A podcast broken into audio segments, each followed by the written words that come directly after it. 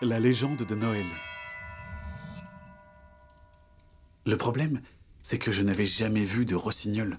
Maman en connaissait des tas de choses et avait déjà fait des centaines de jouets oiseaux. Pour ne pas éveiller ses soupçons, j'ai agi alors que j'épluchais les navets pour le ragoût. Tu as déjà vu un rossignol? Oui, pourquoi? Comme ça?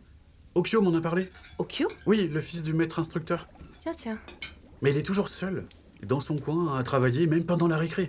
J'ai rien fait de mal. Et tu crois qu'un dessin lui ferait plaisir? Trop. Pendant que le dîner mijotait, maman dessina, avec un sourire que je n'avais pas vu depuis longtemps. En un rien de temps, l'oiseau fut terminé, me donnant l'impression qu'il pouvait s'envoler à tout moment.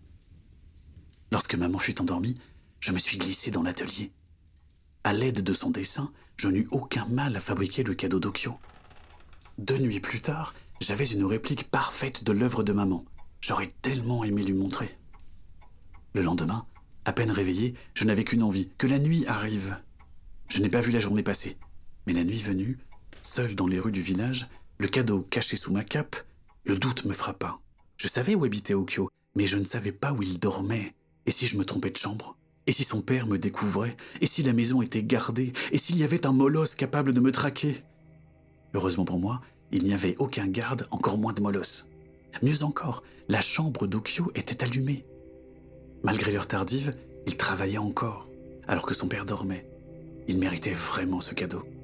Je me suis couché le cœur léger. Le lendemain, au petit déjeuner, notre porte d'entrée explosa. Pahu entra flanqué de trois gardes armés. Il pointa un index rageur sur maman.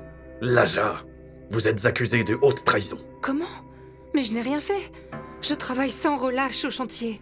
Visiblement, vous trouvez le temps pour faire ça. Pahu jeta à ses pieds les restes du rossignol d'Okyo.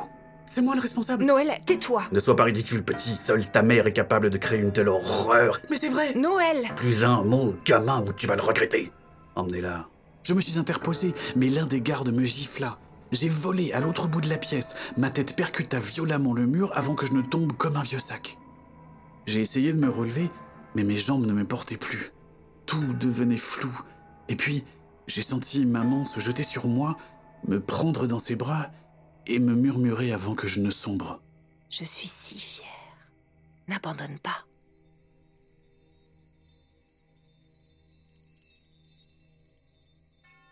Comment Noël va-t-il sauver sa mère et son village? Vous le saurez bientôt en écoutant les prochains épisodes.